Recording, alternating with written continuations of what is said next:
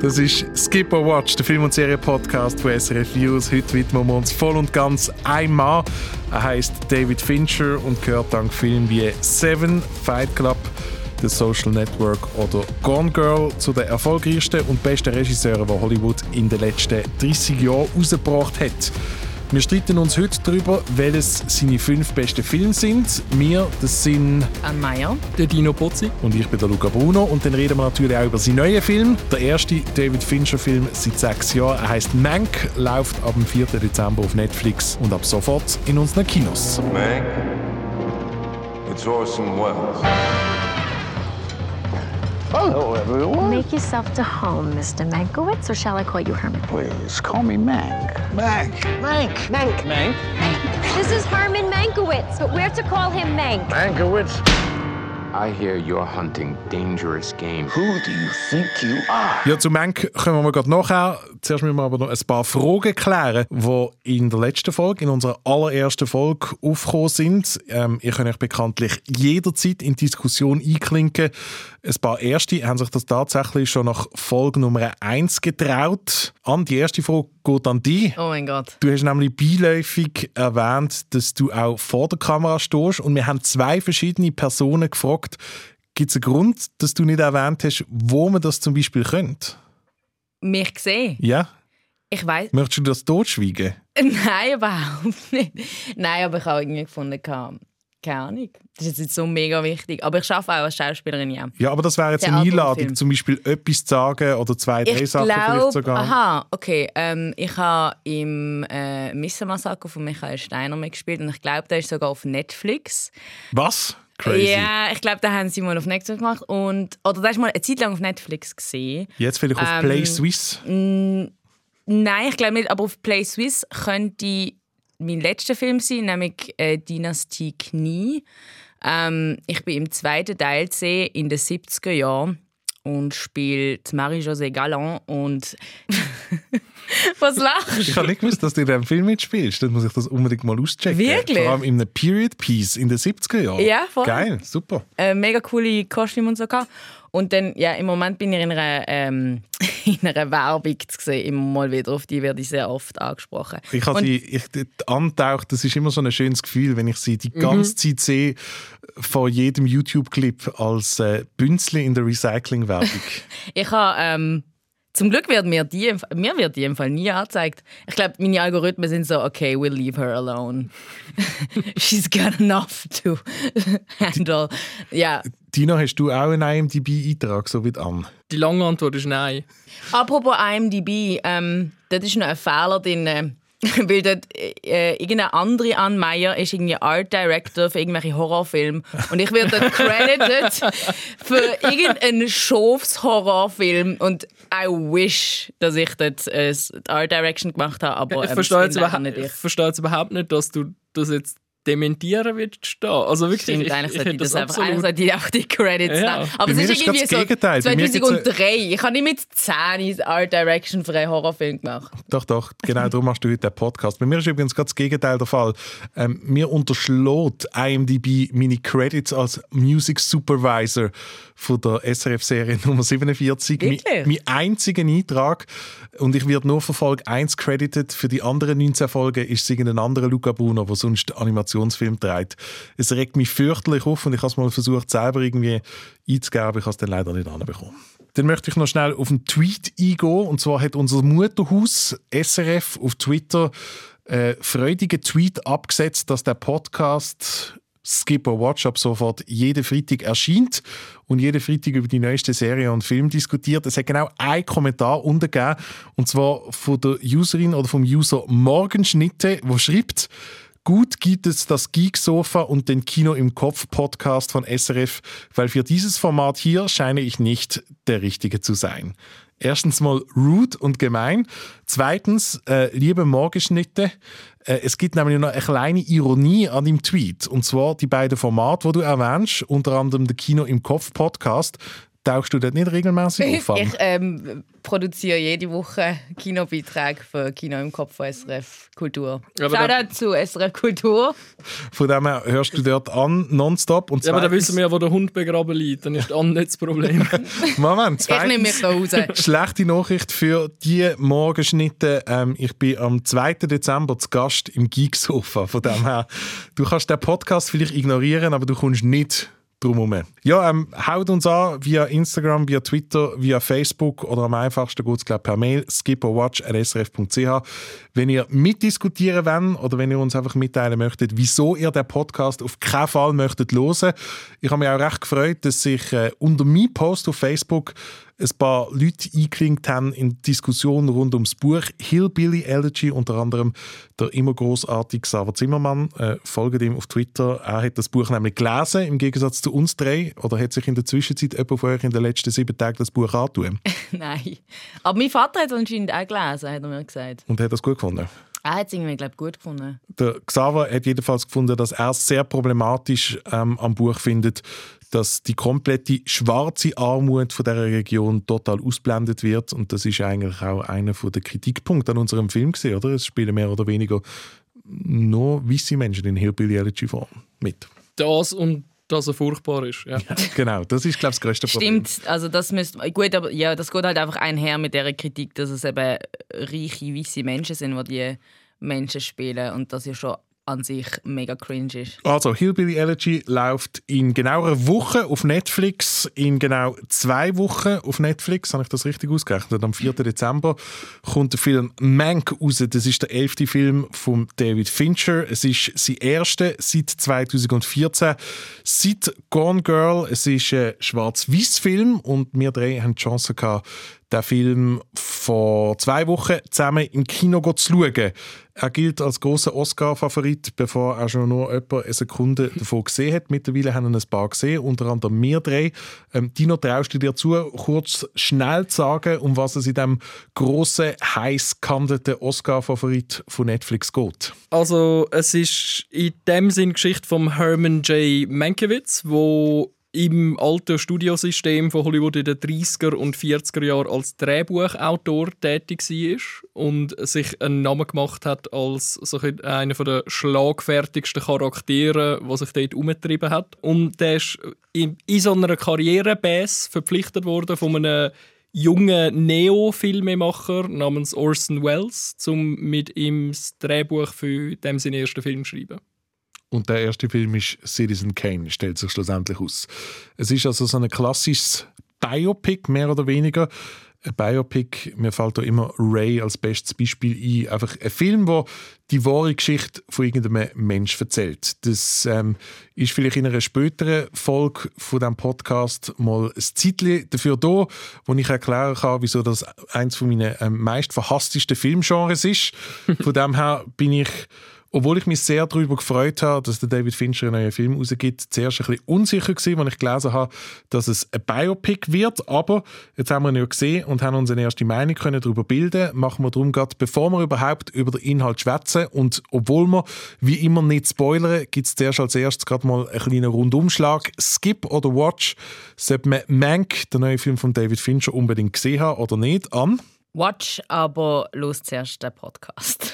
Dino? Watch, definitiv. Gut, ich bin sehr froh, was du gerade gesagt hast, Anne. Ich bin nämlich auch ein definitives Watch, aber mit einem grossen Aber. Ja, absolut. Ich bin sehr gespannt auf das. Also, es Bist du, ist bist du, Dino, Ich bin absolut, absolut hin und weg. absolut, ja, Wow, okay. total. Also, Mank ist objektiv betrachtet ein wahnsinnig guter Film. Das, ich glaube, da sind wir uns alle einig. Aber ähm, ich habe den Film zweimal müssen schauen. Ah, du hast ihn noch ein zweites Mal ich habe gesehen noch ein zweites Mal gesehen, zum die Hälfte checken. Und ich würde behaupten, dass ich jemand bin, der sich mit den äh, Themen und mit den Figuren, die in diesem Film äh, im Zentrum stehen, auseinandersetzt und ein bisschen Background-Wissen habe.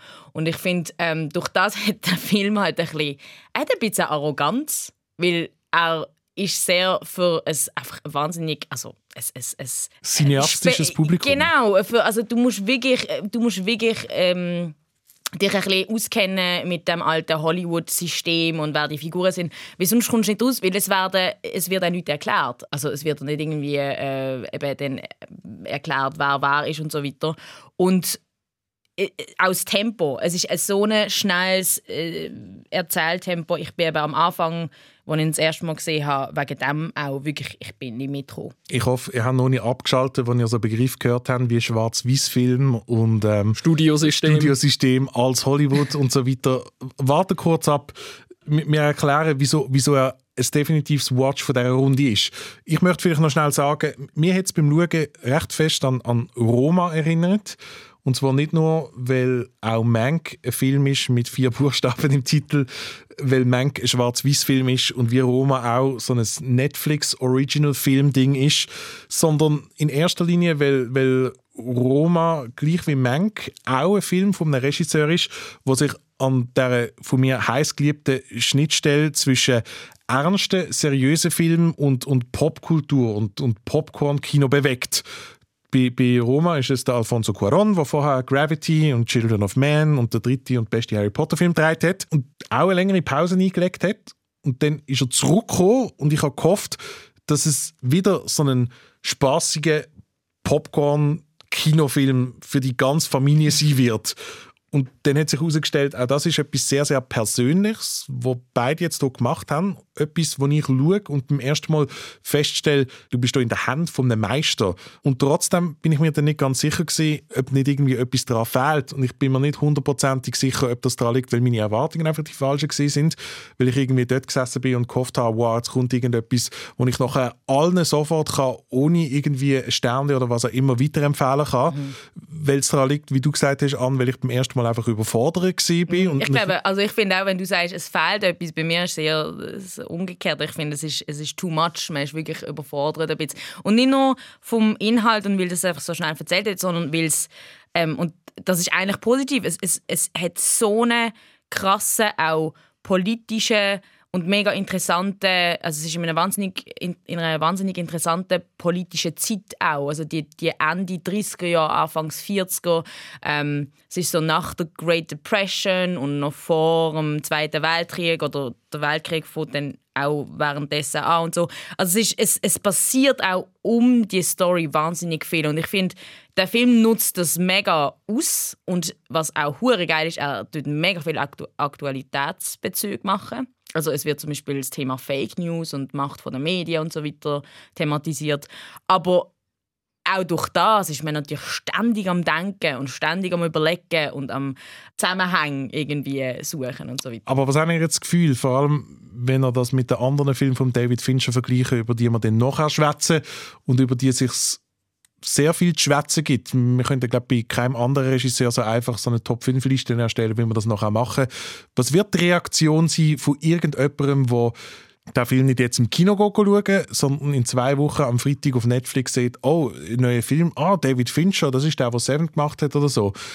Komm, ich schaue da mal rein. Ich habe das Gefühl, die generelle Reaktion auf den Film wird sein, das ist mad boring, was ist das? Oder unterschätze ich dort die Leute? Das, also, dass die Leute jetzt irgendwie wirklich gerade werden, die meisten gerade werden langweilig finden, das weiß ich nicht. Ich denke, es ist berechtigt, ähm, zu denken, dass er wahrscheinlich schon bei Film-Nerds und Hollywood-Geschichtsfanatiker und Kritiker sowieso besser wird ankommen, weil sich halt einfach irgendwie wirklich auch für die ganze Zeit interessieren, wo, wo der Film drin spielt. Aber ähm, ich finde, er ist einfach so gut gemacht, dass also jetzt auf einem technischen Level meinst du? Auf einem technischen Level, wie er geschrieben ist, äh, die, die Darbietung und alles. Also ich meine, gut, sowieso, das, da bin ich wieder befangen. Ich finde ja, der Gary Oldman könnte irgendwelche Tweets von 13-Jährigen vorlesen und man würde noch gerne zuschauen und zuhören.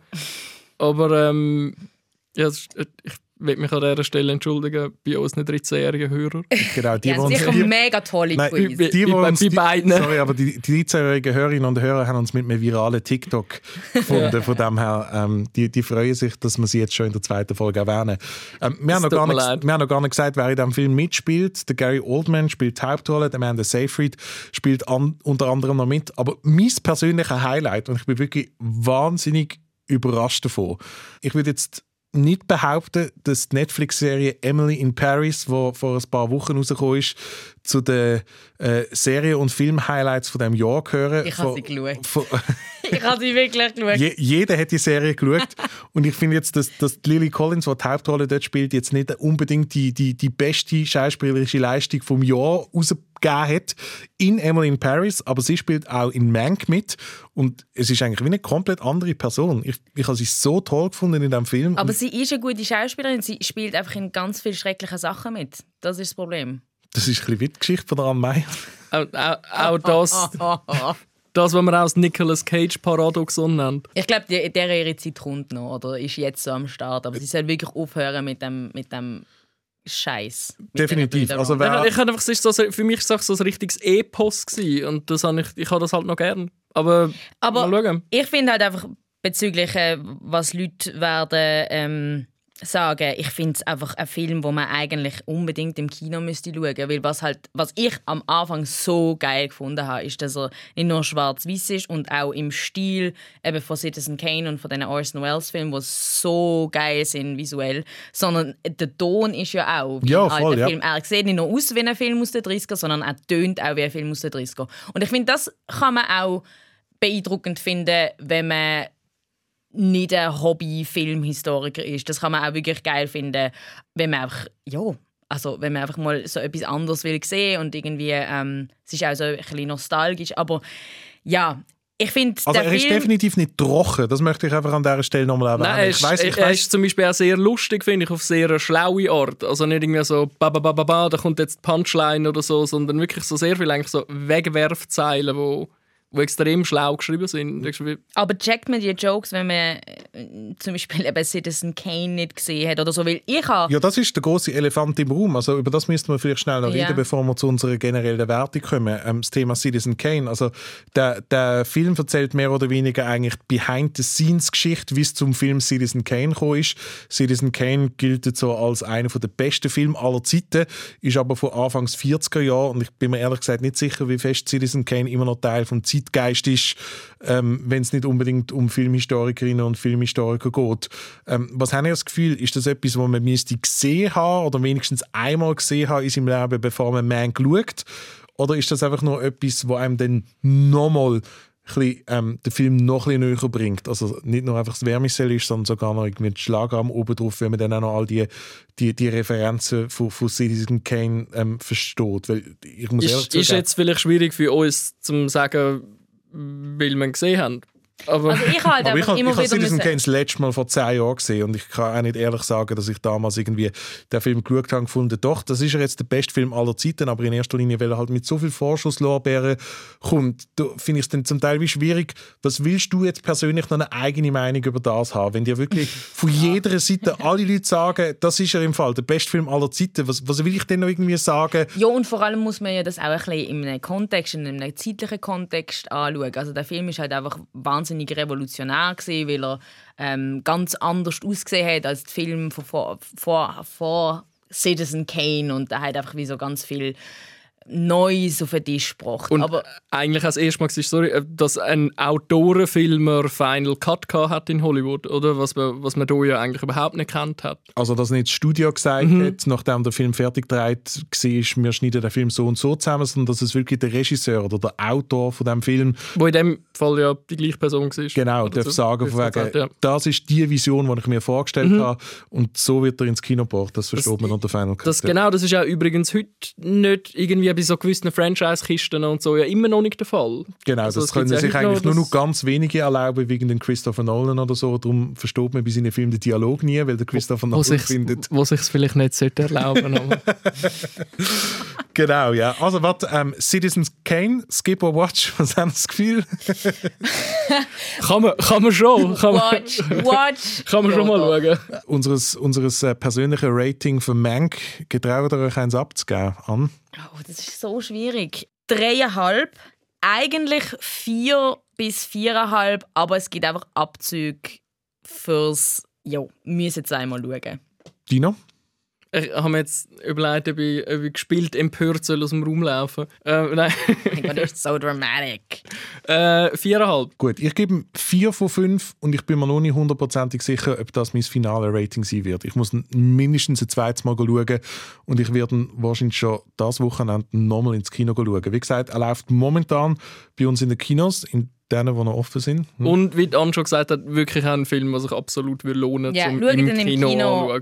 Oder mit einem Beamer. Ich glaube, allein schon... Ja, schaut, ihr alle, die einen Beamer haben. genau, ja, die. He- Ich will einfach erwarten, dass ich einen mega tollen Ja. Beamer habe. Schaut Schauen ihn auf seinem- Beamer, nehmt eine gute Flasche Champagner für. Äh, Aber nur Dom Perignon, alles Ja. andere lohnt sich einfach nicht. Ich glaube, es lohnt sich allein schon darum, den Film im Kino zu schauen, weil ich das Gefühl habe, weil er halt so ein, so ein Schwarz-Weiß-Film ist, dass der noch viel mehr dazu verleitet, dass man nach 10 Minuten das Handy in die Hand nimmt und nebenbei noch irgendetwas anderes macht. Und das ist definitiv nicht ein Film, wo man noch so nebenbei schauen kann. Von dem her, glaube ich, ist irgendwie Kinoatmosphäre jetzt in diesem konkreten Beispiel wahrscheinlich noch besser. Ja, und das ist einfach auch, also es ist ein geiles Erlebnis dann auch und man versetzt sich damit wirklich dann so jetzt auch in die Zeit, ähm, wo man ja auch nicht hat können streamen, sondern die Sachen immer äh, im Kino geschaut hat. So. Gerade nachher schwätzen wir über die fünf besten Filme von David Fincher und wer weiß, vielleicht ist ja Mank in der einen oder anderen Top 5 von der Anne, vom Dino oder von mir drin. Zuerst kommen aber die Must-Watches der Woche. Jede Woche empfehlen wir in der Drehrunde von Skip or Watch immer etwas, wo wir alle persönlich als definitives Must-Watch bezeichnen würden. Dino, mach du heute den Anfang. Kajillionaire. Kajillionaire ist ein Film, ist, äh, ja, kann man glaub, sagen, Komödie, mehr oder weniger, so, wieder so zwischen Komödie und Drama. Irgendwie ein bisschen rührselig, aber auch sehr kauzig und kurlig. Ähm, Geht es um eine Familie von Trickbetrügern, wo so ein bisschen, ja, Trickbetrüger. durch, durcheinander, Trickbetrüger, genau, so ein bisschen durcheinander gebracht wird, wo jemand Neues in den inneren Kreis reingeholt wird. Ihr kennt wahrscheinlich die beiden Hauptrollen von dem Film. Das eine ist Jane the Virgin höchstpersönlich, Gina Rodriguez. Und ähm, sonst noch Evan Rachel Wood, wo ähm, man zuletzt unter anderem in Westworld gesehen hat, The Wrestler, True Blood. 13. genau, ja. Ein sehr, sehr weirder Film, aber ich habe den am Zürich Film Festival gesehen und auch sehr toll gefunden. Läuft momentan exklusiv noch in den Kinos. An? Die Kinos sind noch offen, darum von mir auch ein Kinofilmtipp, The Assistant. Der erste Spielfilm, ähm, wo zum Thema MeToo gedreht worden ist. Und entgegen dem, was man jetzt denken könnte, ähm, sieht man nicht irgendwelche gruseligen oder brutalen äh, Gewaltszenen oder so oder keine Gerichtsverfahren, sondern es wird aus einer ähm, sehr ungewöhnlichen Perspektive erzählt, nämlich aus der Perspektive von einer Assistentin von einem sehr, sehr mächtigen Typ. Und der Film geht ein bisschen der Frage nach, ähm, wie, wie hätte es können sein, dass so lange so viele Menschen geschwiegen haben, nicht nur Opfer, sondern eben auch Leute, die ähm, das indirekt mitbekommen haben. Und ich finde, der Film lohnt sich mega, weil er einfach eine super spezielle Art hat zu erzählen, so wie man ja sehr selten äh, einen Film sieht irgendwie. Man kann ohne zu spoilern sagen, wenn man den Film schaut, läuft wie in deinem Kopf noch ein anderer Film ab, weil so vieles einfach angedeutet wird. Und das finde ich sehr spannend. Ähm, dort in der Hauptrolle Julia Garner, die ähm, kennt ihr vielleicht aus der Netflix-Serie Ozark. Dort sehr toll und spielt das auch in dem Film die Assistant sehr gut. Meine Empfehlung von der Woche ist Industry. Das ist eine Serie, die vor zwei Wochen auf HBO angefangen hat und man bei uns auf der Streaming-Plattform Sky Show kann schauen kann. Es ist eine von diesen Serien, die eben genau das macht, was ich mir von allen Serien wünsche. Sie zeigt mir eine Welt, an der ich so rein 0,0 Interesse hatte. Und trotzdem zieht sie mich sofort in ihre Bann, weil sie das Ganze so gut erklärt und so gut macht. In Industry geht es um die High-Finance-Welt in London, genauer gesagt um eine Gruppe Praktikantinnen und Praktikanten, die in so einer Investment-Banking-Firma anfangen. Ein ganz, ganz furchtbares äh, Umfeld, wo es wirklich nur um den Cash geht, also Kapitalismus in seiner Reinkultur. Und trotzdem ist das Ganze irgendwie uhure spannend erzählt, mega stylisch gemacht, äh, wunderschön diverse Cast. Also die meisten Schauspieler, die mitspielen, haben einen Background, weil es halt in London spielt. Zum Beispiel von Indien oder von Bangladesch, wo es ja in London sehr viele Leute gibt, die dort wohnen. Die Hauptdarstellerin ist äh, Woman of Color aus Amerika. Ähm, äh, wer sich null für die Finanzwelt interessiert, so wie ich, ich empfehle euch trotzdem mal in die Folge reinzuschauen. Die erste Folge hat Lena Dunham gedreht, also sie, die Girls gemacht hat, und zeigt hier mal eine komplett andere Seite von sich. Es ist wirklich so mega stylisch gefilmt, hat einen unglaublich faszinierenden Soundtrack, der so ein bisschen an den Soundtrack von Drive erinnert. Also es ist alles immer so der pulsierende Elektro. Ähm, ich habe die, die ersten vier Folgen gesehen, offiziell draussen sind erst die ersten zwei Folgen und äh, habe wahnsinnig viel Spaß gehabt. Industry, meine Empfehlung vor der Woche. The first rule of Fight Club is you do not talk about Fight Club. The second rule of Fight Club is you do not talk about Fight Club. Teil 2 vom heutigen Podcast widmet sich nochmal am David Fincher, das mal aber nicht seinem neuesten Film Mank, sondern seinen ersten zehn Filmen.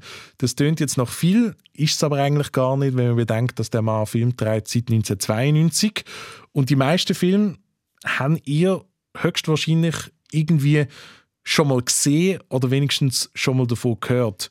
Äh, sie gehören zu den, ich glaube, man kann schon sagen, populärsten Filmen, die, die in den letzten 30 Jahren rausgekommen sind, oder nicht? Ich ja, das falsch? und denke ich schon. Und vor allem auch von absoluten Box-Office-Erfolg bis zu Kultfilm, kann man sagen, glaube ich.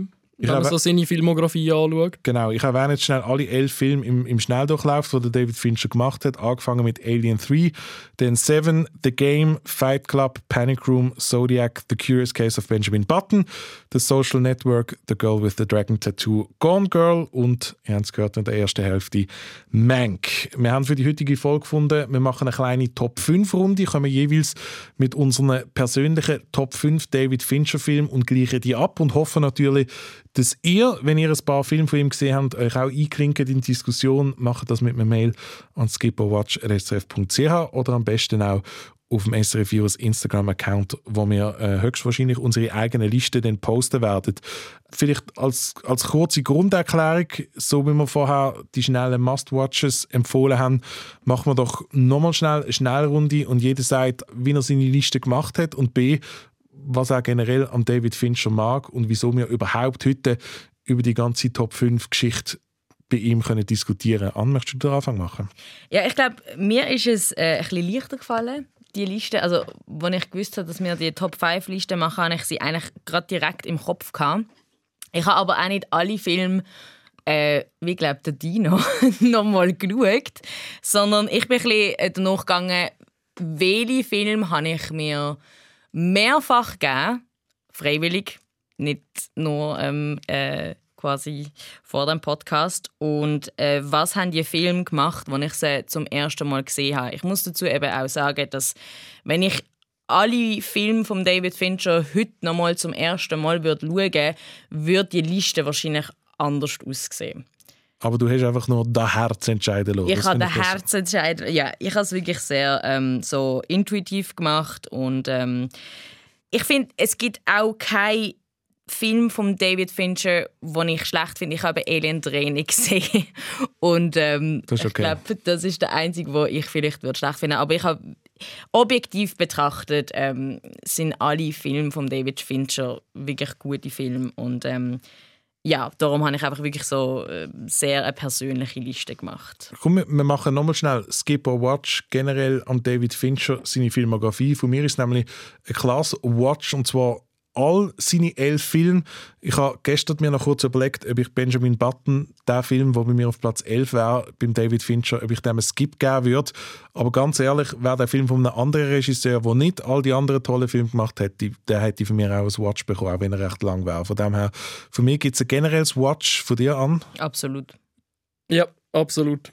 Dino, möchtest du noch Mein, mein Evaluationsprozess, Ja. wenn ich da dazu gekommen bin. Ähm, ähnlich wie bei der An glaube ich, dass meine Liste morgen anders würde aussehen oder übermorgen. Und ich dann ich mich gestern, ähm, bevor ich ins Bett bin, irgendwann einfach mal müssen entscheiden und sagen, so, das sind jetzt die fünf und in dieser Reihenfolge und nicht anders. ich habe ich ha mal eine gemacht vor einem Monat, wo ich mir das zum ersten Mal irgendwie überlegt habe, dass man das könnte machen, das kleine David Fincher Spiel hier bei Skip or Watch. Und dann habe ich in der Zwischenzeit tatsächlich außer Benjamin Button all seine Filme nochmal geschaut. Nicht als Hausaufgabe, sondern einfach nur, irgendwie, es hat sich so ein bisschen ergeben. Und ich habe irgendwie gefunden, ah, wie ist schon wieder der Film gesehen, habe angefangen zu schauen und durchgeschaut. Ich weiß nicht, ich finde irgendwie, es gibt keinen kein Regisseur, der sonst irgendwie, also wenig Regisseur, der sonst so durchgehend so verdammt unterhaltsame Filme macht. Ja, das würde ich also sagen. Es ist alles so brutal unterhaltsam. Ja. Und, ähm, die Man ist so wahnsinnig entertained und es, ist, es sind so Events. Genau, so ein ja. Film ist so ein Event, da passiert so viel und es passiert in dir viel und es passiert auf der Leinwand viel. Und die meisten von seinen Filmen sind auch ähm, so accessible wie sonst ähm, kaum von einem anderen Regisseur. Also ich habe gestern nochmal nachgeschaut.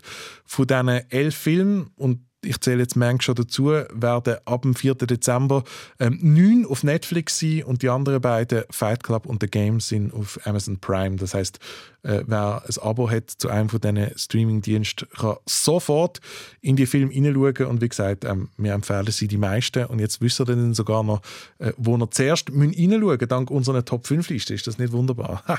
Bevor wir mit der Top 5 anfangen, wir fangen gerade an, keine Angst, äh, möchte ich vielleicht nochmal ganz kurz auf Faszination David Fincher eingehen. Äh, ich habe das vorher schon kurz bei Mank gesagt.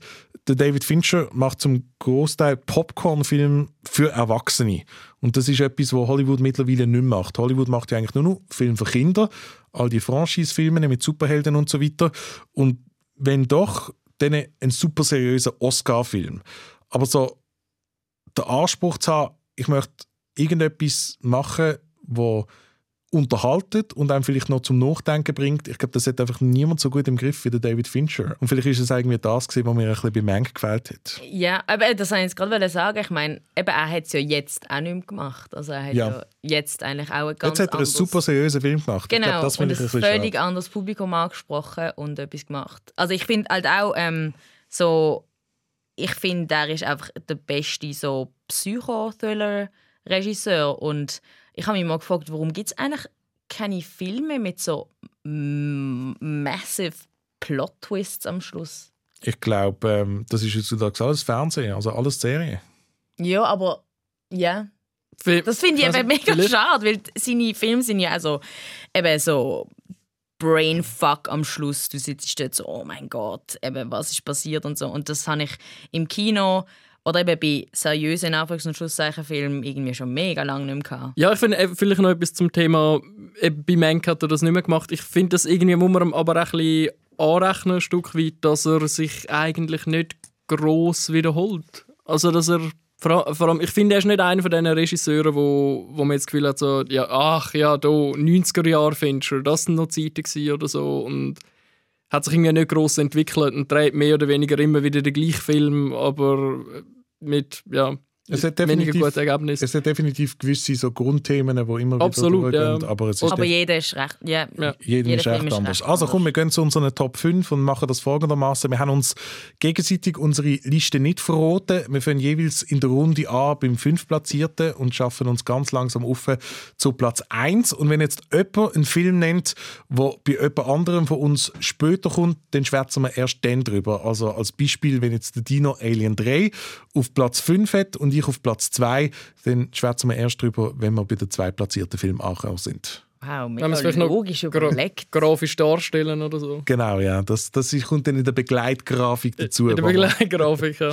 Wenn ihr jetzt äh, auf die 3D-Taste von eurer Fernbedienung drückt, ähm, Wenn das auf Spotify also flimmert so im Hintergrund. genau, ja, ganz subtil. Also, David Fincher, Top 5. An, leg du los mit Platz 5.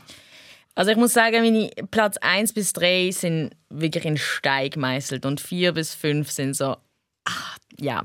Aber ja, ich sag's jetzt einfach, also bei Platz 5 ist Social Network. Aber er teilt sich auch den Platz mit Panic Room. Gut, der kommt bei mir später.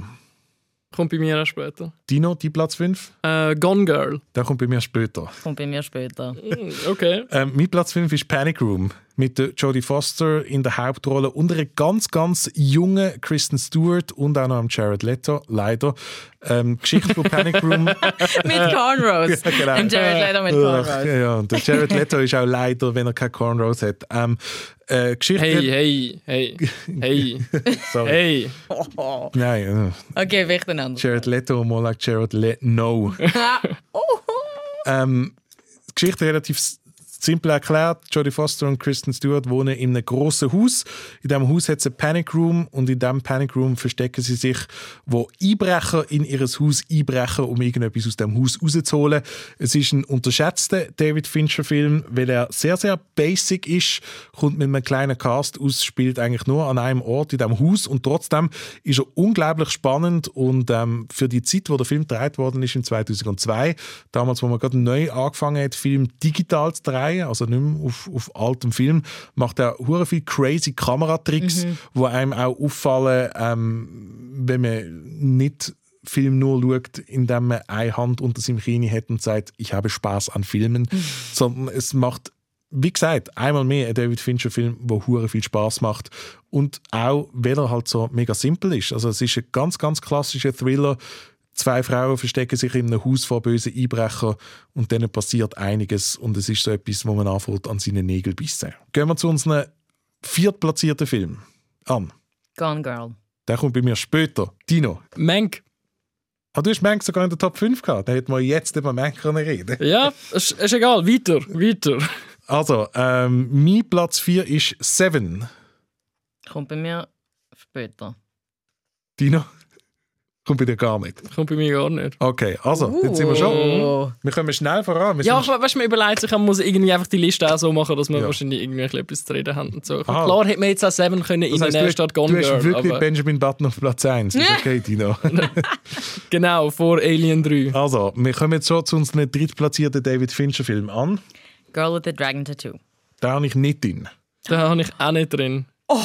Ich weiss, Aber auch nur ein bisschen zum Annerven, weil sie, weil sie mir an dem Mango Pave auch erzählt hat, wie toll sie den findet. Nein, ähm, und ich habe natürlich den Film gerade am Wochenende nochmal geschaut und habe natürlich sowieso die Anne in dieser Hauptrolle gesehen und weiß genau, dass du gerne die Hauptrolle gespielt hättest. Ja. Äh, Anne, schwär, schwärm, doch, schwärm doch schnell von diesem Film. Ja, ich muss zugeben, dass ich die schwedische, ähm, die schwedische Version von dieser Geschichte nicht gesehen habe. Vielleicht, ähm, Ja, ich wollte wäre jetzt sagen, meine- die An Antwort wäre jetzt eigentlich gesehen, ja, ich finde halt die schwedischen Filme noch viel, viel besser. Nein, nein. nein, ich gebe zu, dass ich den nicht gesehen habe, aber vielleicht auch, weil ich den Film so geil finde. Ich muss auch zugeben, dass ich ihn das erste Mal irgendwie mit 17 gesehen habe und ja, ähm, ich hätte sehr gerne die Hauptrolle gehabt. Es ist einfach eine sehr, sehr geile, ähm, ja, es ist eine mega tolle Frauenfigur.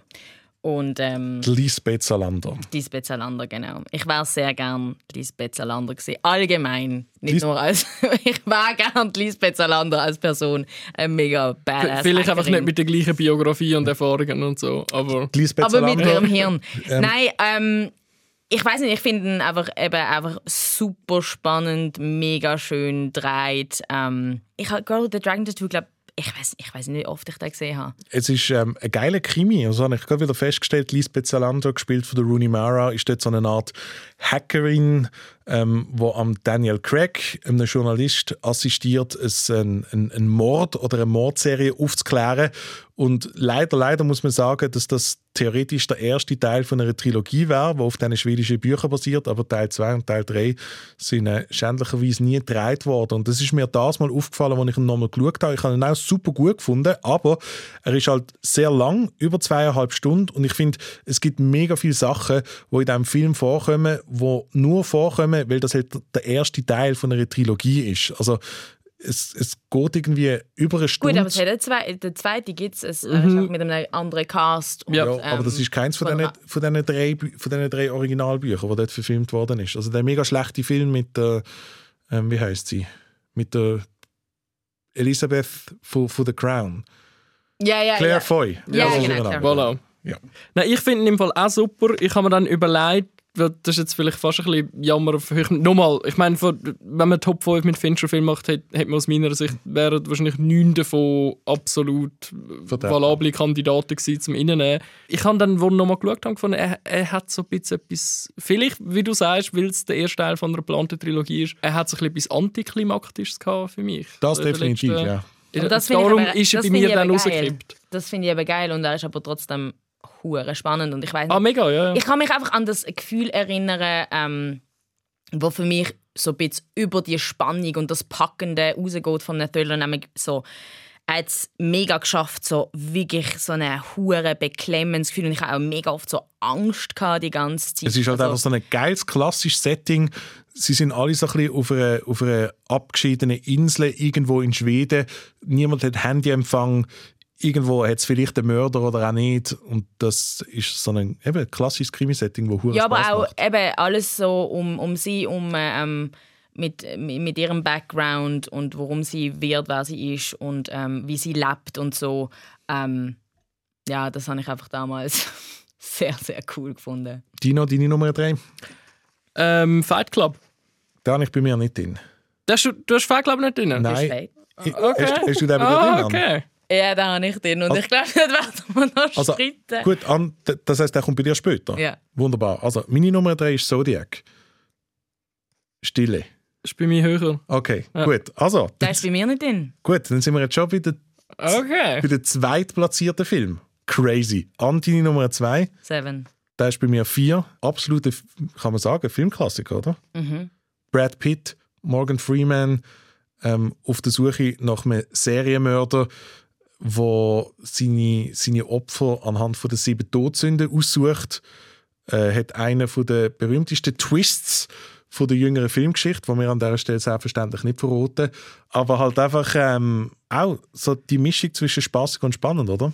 Ja, und einfach eben so ein Eventfilm. Also, ich, der Film toppt sich die ganze Zeit selber. Also, du hast wirklich wenn das Gefühl, so, jetzt geht es nicht mehr krasser, nicht mehr creepier und nicht mehr irgendwie äh, verrückter. Ähm, leider nochmal einen drauf. Und auch ein schönes Beispiel dafür, dass ähm, ein Film, der 1995 rausgekommen ist, ich finde, immer noch total modern wirkt. Also dem, ich finde, sieht man jetzt und spürt man die 25 Jahre nicht an, außer dass vielleicht die Leute keine Handys haben. Absolut. Und auch wie, ich finde, wie New York inszeniert ist in diesem Film, ist sehr, sehr interessant. Es wirkt wirklich alles so. Es regnet Ja, nonstop. es regnet die ganze Zeit, es ist alles so dreckig und shifty und es ist wirklich das ist Mega geil. Wirklich, also, super gemacht. Ein Ja. Thriller, der so alles richtig macht. Genau, ja. Und ich glaube auch, vielleicht sogar an Brad Pitt seine beste Performance überhaupt. Brad Pitt, seine beste Fincher-Performance oder allgemein seine beste Performance? Ah, stimmt. Ihr findet ja Fight Club beide toll, genau. Als wäre es irgendwie so uh, hure weit hergeholt. Oh ja, ich gehöre ja zu den Idioten, die Fight Club gut finden. Gut, äh, deine Nummer zwei ist Zodiac. Jawohl. Ähm, ja, das ist meine Nummer drei. Äh, Ann, du hast irgendwann mal so kurz die Anmerkung gemacht, dass dir der Film ein bisschen zu lang ist, oder? Ja, das ist mir wirklich zu lang. Ich verstand, ähm, warum man Zodiac kann toll finden ähm, Er ist eben auch objektiv betrachtet ein mega guter Film, ein mega guter Krimi. Aber ähm, zum Wort, das du im letzten Podcast mal erwähnt hast, nochmal aufzugreifen, ich finde Zodiac so ein bisschen ein Circle Jerk. So von diesen Schauspielern. Ich finde, der Film lebt so fest von diesen von dem Ensemble. Die Schauspieler in diesem Film, Jake Gyllenhaal, äh, der Robert Downey Jr. und der Mark Ruffalo Also- und, und noch tausend Leute mehr, die man Ja. kennt. Äh, ich habe gestern, noch mal, gestern Abend nochmal Hast schnell Zodiac und, und bin heute Mittag fertig geworden. Nein, ich, ich finde einfach super, was ich, ich verstehe, sehe ich absolut irgendwie so die Kritik, aber ich finde einfach, was Zodiac irgendwie extrem toll macht, ist, es ist so ein Serienmörderfilm, ohne wirklich ein Serienmörderfilm zu sein, so richtig. Ja, er ist halt wirklich so die, die Es ist alles nur- unsichtbare Gefahr, die die Ja, ganze Zeit lauert. Total andeutet nur und sehr subtil. Aber ich finde, eben so eine Geschichte müsste man dann wie aus einer anderen Perspektive erzählen. Dass wir das, weil das habe ich zum Beispiel eben nicht gefunden. Nein, okay. Ja. Äh, Aber dort habe ich es eben noch interessant gefunden, dass, dass es ja eben aus dieser, aus dieser Sicht von der Presse f- erzählt wird und so halb von der Polizei. Ich finde, das passt halt schon zum, zum David Fincher. Also es gibt so das berühmte Zitat von ihm, äh, alle Menschen sind äh, Perverts und das ist so sein Hauptantrieb von seinen Filmen. Und ich glaube, das, das zieht sich schon durch seine Filmografie durch, dass es immer um Perversionen und um die Obsessionen von uns allen geht. Und dort geht es halt um die Obsession von, von Journalisten, die einfach nicht loslassen können. Also die haben den Serienmörder erwähnt. Das ist eine wahre Geschichte, der sogenannte Zodiac Killer, wo äh, die Presse jeweils benachrichtigt hat, wenn er wieder jemanden will umbringen und zwar in Form von einem, von einem Geheimcode, wo dann aber nach einer gewissen Zeit niemand mehr können entschlüsseln. Man weiß bis heute nicht offiziell, wer der Zodiac Killer schlussendlich war und ich finde darum finde ich das eben irgendwie auch so cool, dass er den Film so gemacht hat, dass, weil wir eben nicht wissen schlussendlich, wer der Zodiac Killer ist, dass der auch im Film nur die, die Präsenz von weitem hat und trotzdem irgendwie immer mitschwingt und in gewissen Sequenzen wirklich, wenn du, wenn du das Gefühl hast, fuck man, jetzt, äh, das ist der Zodiac Killer und jetzt wird einer von diesen Journalisten irgendwo im Keller von dem komischen Haus ähm, knallhart ermordet oder so. Das, das, die Spannung springt unglaublich mit und ich habe ich ha das Glück gehabt, dass ich den vor kurzem wieder mal können im Kino schauen konnte, wo, wo er gezeigt worden ist und ich habe ich ha wieder feuchte Hände bekommen, weil ich ihn so spannend gefunden habe, noch immer, obwohl ich genau weiß, wie er ausgeht. Und ich finde, was man da auch noch sagen an dieser Stelle ist, er deckt ja irgendwie von Ende 60er bis glaub, sogar Anfangs 80er irgendwie extrem äh, eine wahnsinns Zeitspanne ab und macht das, also so die Period-Geschichten sind ja einmal oft so ein bisschen schwierig, aber das, äh, sie machen das ohne irgendwie so allzu viel Wig-Acting und Schlaghosen und so und halt extrem stilsicher, wo ich finde, wo, wo mir auch bei Mank wieder gefallen hat, dass es halt, dass der David Fincher das irgendwie so recht stilsicher anbringt. Hat das mit der komischen Frisur hat er beim Jared Leto und Panic Room aus seinem System rausbekommen. gefunden, dass, äh, ja gut, zwei- 2002 ist wahrscheinlich einfach wirklich auch eine schwierige Zeit für Frisuren. Genau, dort haben eigentlich noch Cornrows gehabt. äh, meine Nummer zwei ist ähm, der Film, den ich als letztes geschaut habe, als letztes nochmal geschaut habe und dann höher in meine Liste müssen nehmen. Ähm, ich habe ich hab Gone Girl wieder mal geschaut. Was für ein absurd geiler Film.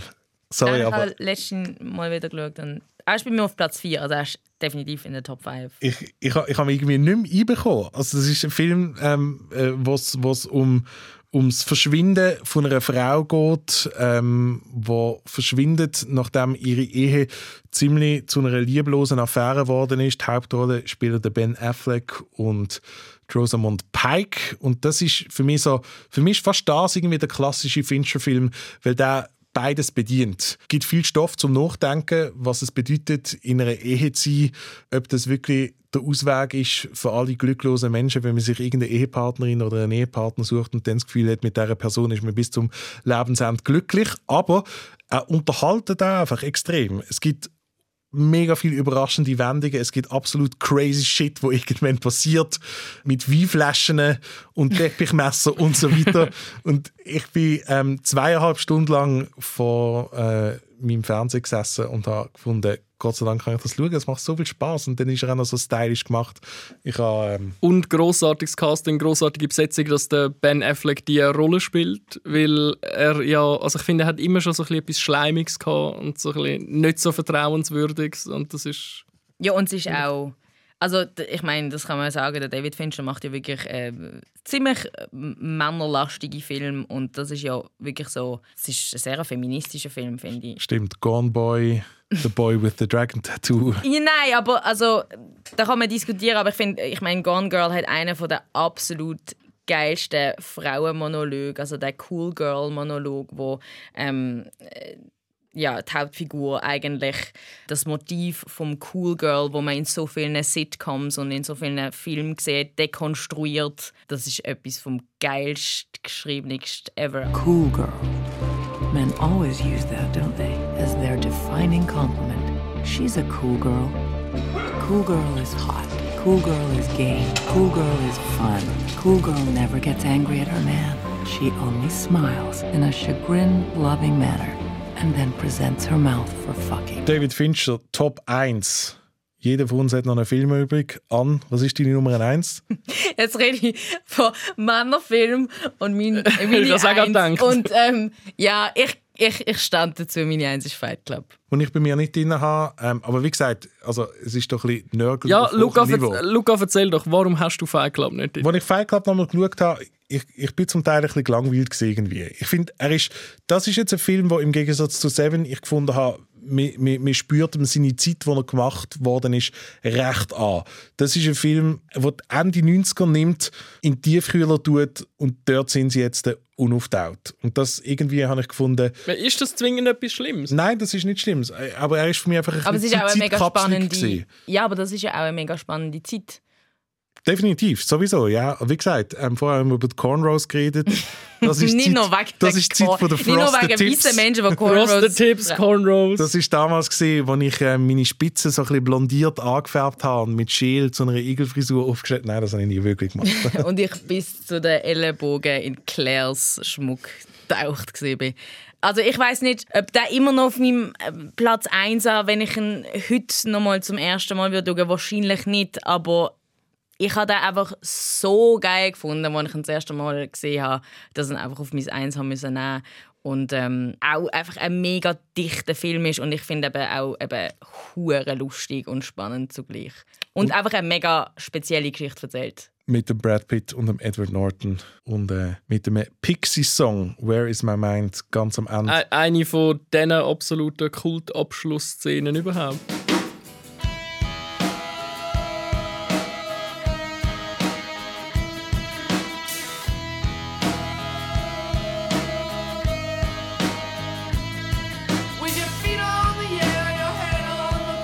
Ah, und die geilste Kostüm. Ich finde, sorry, alles, was der Brad Pitt in dem Film anhat, ist so Gold. Also ich meine, Die schnell Sonnenbrille und das Äh, Netztanktop. das Netztanktop oder einmal hat er äh, so einen Pfeilmantel an und drunter ein Tanktop mit so Porno, Bilder aus Pornos oder so und noch Trainerhose.